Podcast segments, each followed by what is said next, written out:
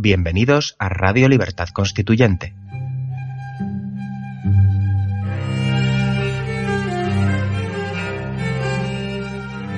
Están escuchando El Factor Republicano, un programa de la serie Nuestros Fundamentos. Presenta Pedro Manuel González.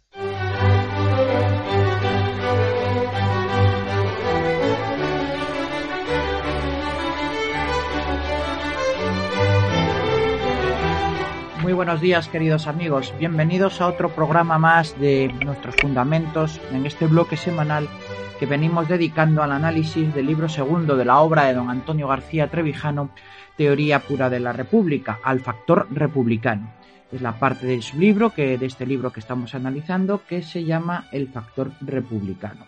Concretamente, en las últimas semanas estamos analizando la parte correspondiente a elecciones. Y dentro de las elecciones, eh, o del análisis de las elecciones eh, que tiene en la libertad política, eh, está claramente incluido los sistemas electorales por los que se rigen. concretamente, la diferencia entre un sistema representativo que, es el propio o, que se manifiesta, se lleva a, cabo a través de sistemas mm, eh, electorales de carácter mayoritario por distritos pequeños para el cuerpo legislativo nacional y eh, en contraste lo que actualmente tenemos y es lo común después de eh, la Segunda Guerra Mundial, tras la Guerra Fría, que es los sistemas proporcionales de listas de partido. Hemos venido analizando esa ausencia de representación en estos últimos sistemas y cómo ésta solo se puede alcanzar a través de los primeros. Ahora, hoy vamos a dedicarnos también a los efectos de la ausencia de representación por la existencia de partidos estatales que se presentan a elecciones eh, a través de sistemas eh, proporcionales de listas de partido. entre esas consecuencias, y hoy lo vamos a ver clarísimamente, se encuentra de manera fundamental la corrupción la, ausencia de representatividad, de representación, em, conlleva naturalmente la corrupción, como lo lleva también la falta de separación de poderes en origen. Comienza don Antonio en su discurso, su desarrollo de esta idea de la degeneración política y moral, que no es sino eh, la corrupción, como sigue.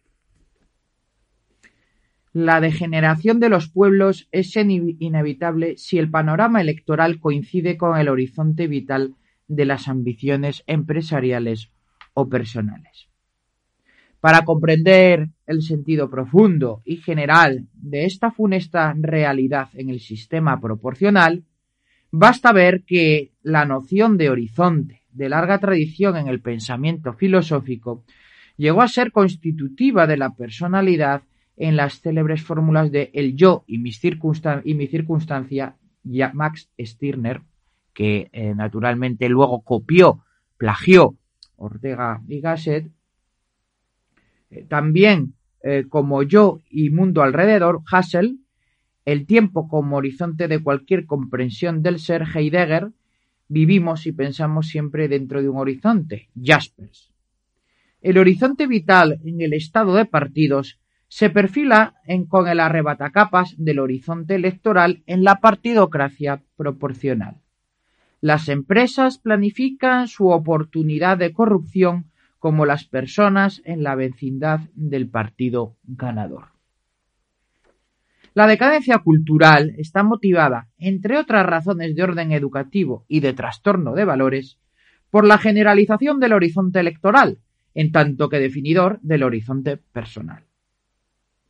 El horizonte histórico marca la línea de adecuación del Estado del conocimiento social a las aptitudes de los gobiernos y aspiraciones de los pueblos. Dada la inadecuación entre la magnitud del conocimiento actual y la insignificancia cultural de la clase política, el horizonte histórico ya no lo perfila una línea horizontal. El paisaje lo dibuja una sinuosa cordillera de corrupción y de incompetencia el horizonte político ha sido engullido en la cima de oscuridad donde se atropellan las fórmulas nacidas en la proximidad del poder sin control y en la corrupción generada por el sistema proporcional. Es lógico, en tanto que cualquiera, podemos añadir nosotros en este punto, que quiera prosperar en, la, clase política, en la vida política, en la vida pública a día de hoy, no debe preocuparse por eh, adaptar su actuación política a los intereses de los gobernados, sino que debe hacerlo eh, adaptarse a las necesidades y a los deseos de los jefes de partidos para conseguir primero entrar en la lista de partido y segundo mantenerse en las mismas eh, a la siguiente elección. De tal forma que la relación es de arriba a abajo de esos órganos estatalizados de gobierno que son los partidos administrativos verdaderos eh, los partidos políticos verdaderos entes administrativos y no de abajo a arriba del gobernante a los gobernados. No es necesario, continúa nuestro maestro, conocer los resultados cuando se conoce la naturaleza de las instituciones. Los que solo se instruyen con ellos tienen a su disposición la estadística mundial de la corrupción ocasionada por el sistema proporcional. Lo dramático no es la corrupción de los partidos estatales, sino que el horizonte electoral se haya convertido en el horizonte vital que orienta las ambiciones económicas, profesionales y culturales del amplio entorno social de los partidos estatales. Toda la sociedad activa. Entre los tres tipos de corrupción, la ocasional, la consecuencial y la constitutiva, el estado de partidos se construyó con el diseño de la corrupción constitutiva. Es decir, es una corrupción sistémica, no sistemática por su frecuencia, sino sistémica por su necesidad para sostener todo el toda esta arquitectura política diseñada en la Europa occidental después de la Segunda Guerra Mundial.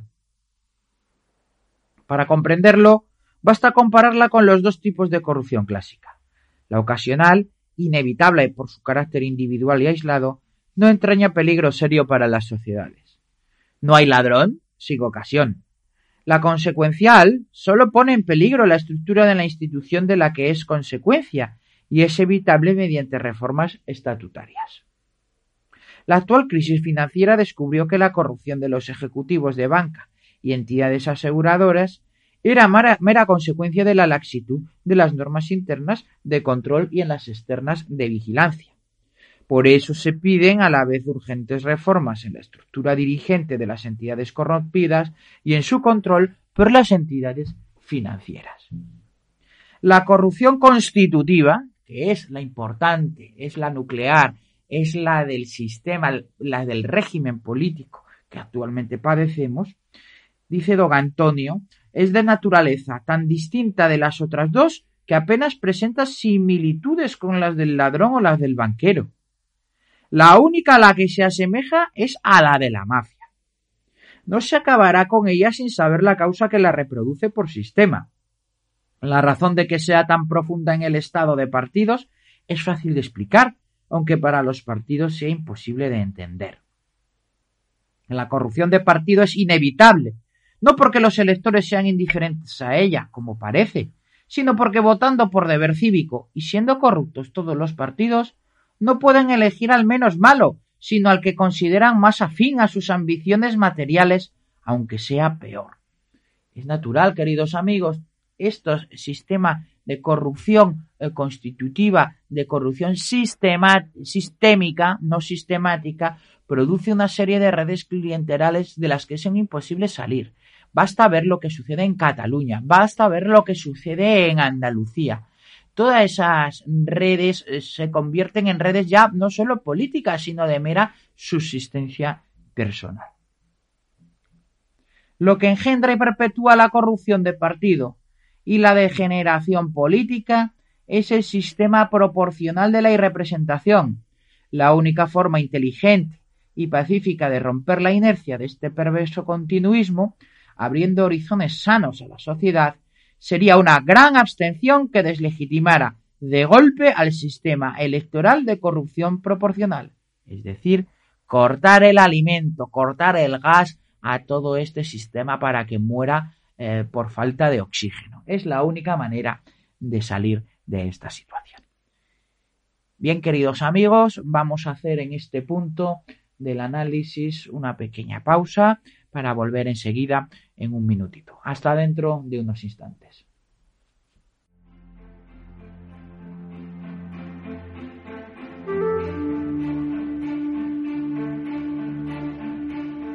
El movimiento de ciudadanos hacia la República Constitucional está presente en las principales redes sociales de Internet.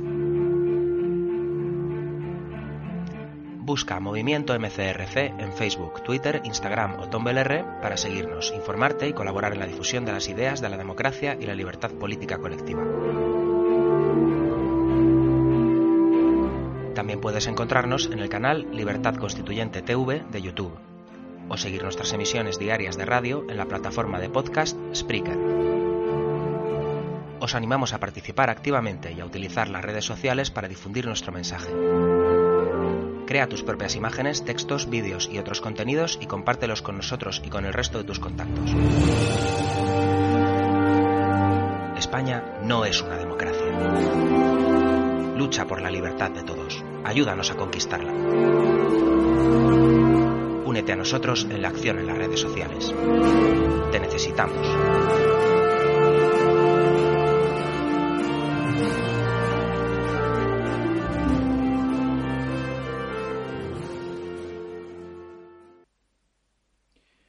Ya estamos de vuelta, queridos amigos. Vamos a continuar en el punto donde lo dejamos, analizando eh, la consecuencia de la corrupción fruto de los sistemas electorales proporcionales como consecuencia, no solo consecuencia, sino como motor de todo del régimen eh, jurídico-político eh, que se configura a través de estos sistemas electorales. Ahora, don Antonio seguidamente se dedica al análisis académico eh, de, la cuestión que tan eh, claramente nos acaba de exponer en cuanto a ese dramatismo y consecuencia única de corrupción de los sistemas electorales proporcionales.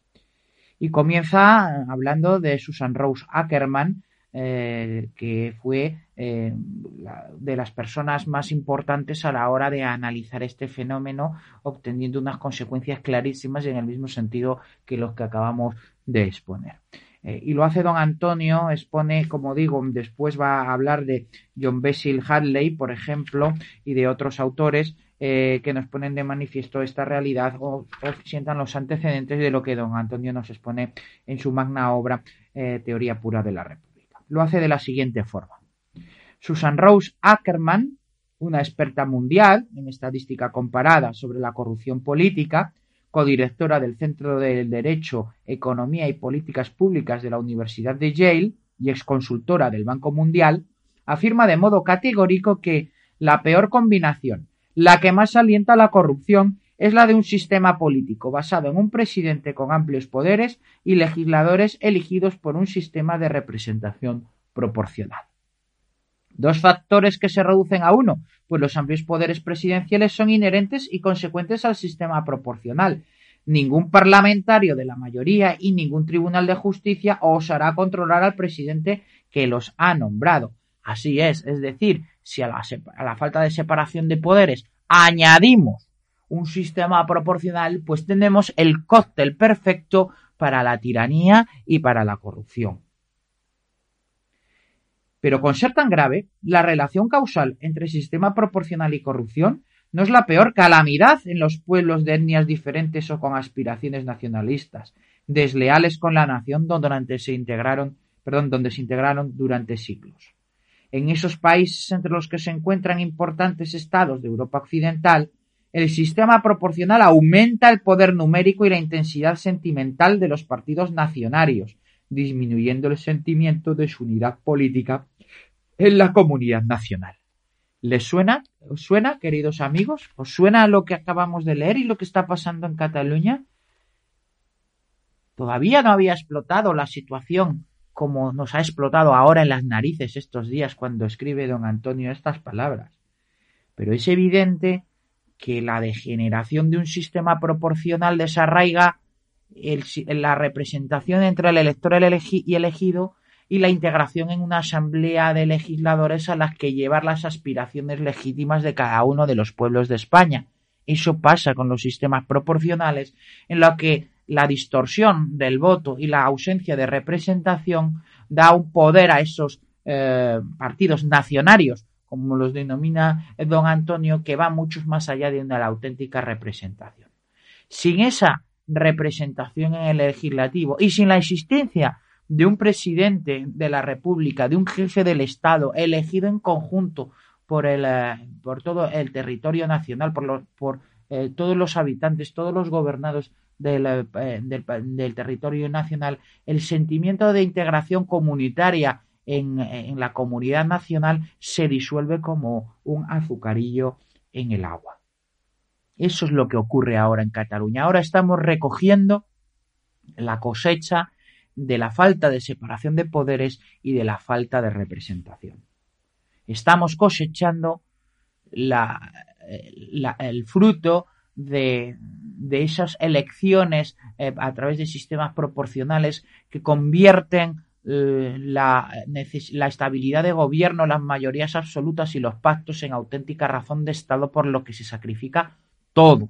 Competencias interminables, el sentimiento nacional, la educación, la libertad, todo a través de un sistema, como digo, proporcional que favorece esas transferencias continuas sin fin, que cuando se ven agotadas y no quedan nada más, desencadena en los anhelos de independencia, de una deslealtad institucional inherente al propio sistema y que siempre ha, caracterizado a estos partidos nacionalistas. No hay nacionalismo moderado, hay nacionalismo oportunista.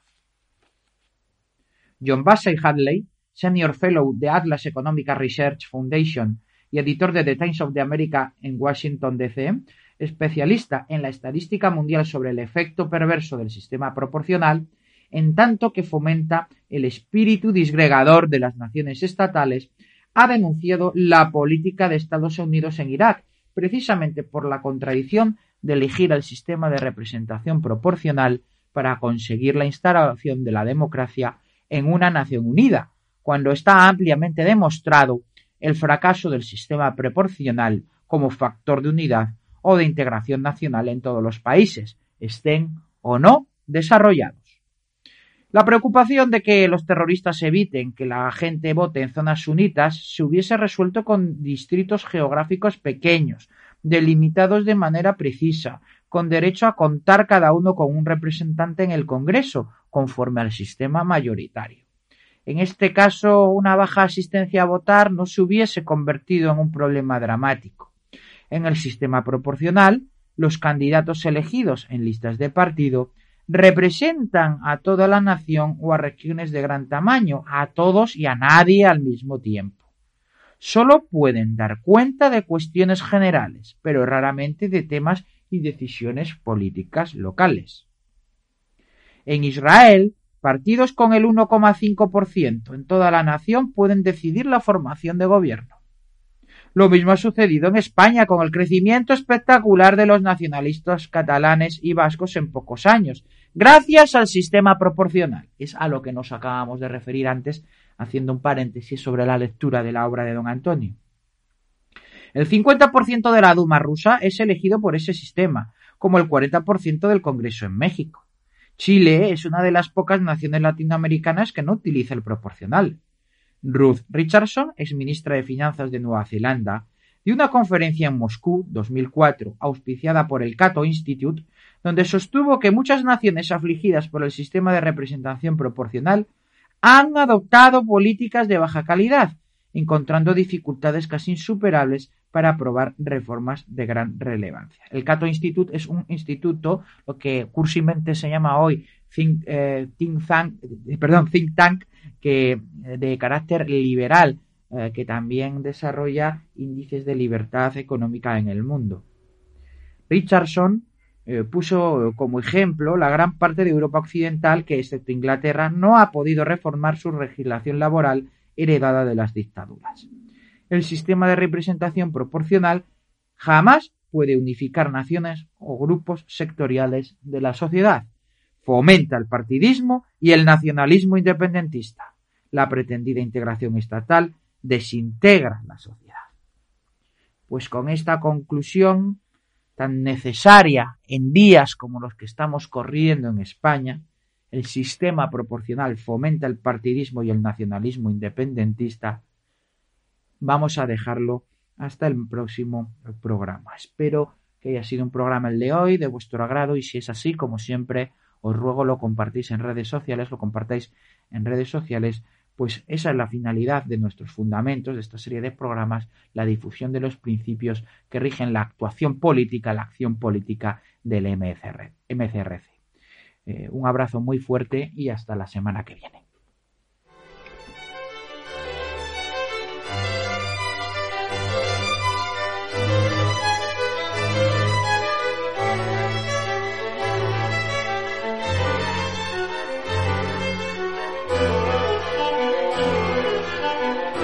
Gracias por haber escuchado nuestros fundamentos. No olviden visitar la parrilla de programación en la nueva página web del Movimiento de Ciudadanos hacia la República Constitucional, en la dirección www.mcrc.es. Radio Libertad Constituyente. La libertad viene en nuestra busca.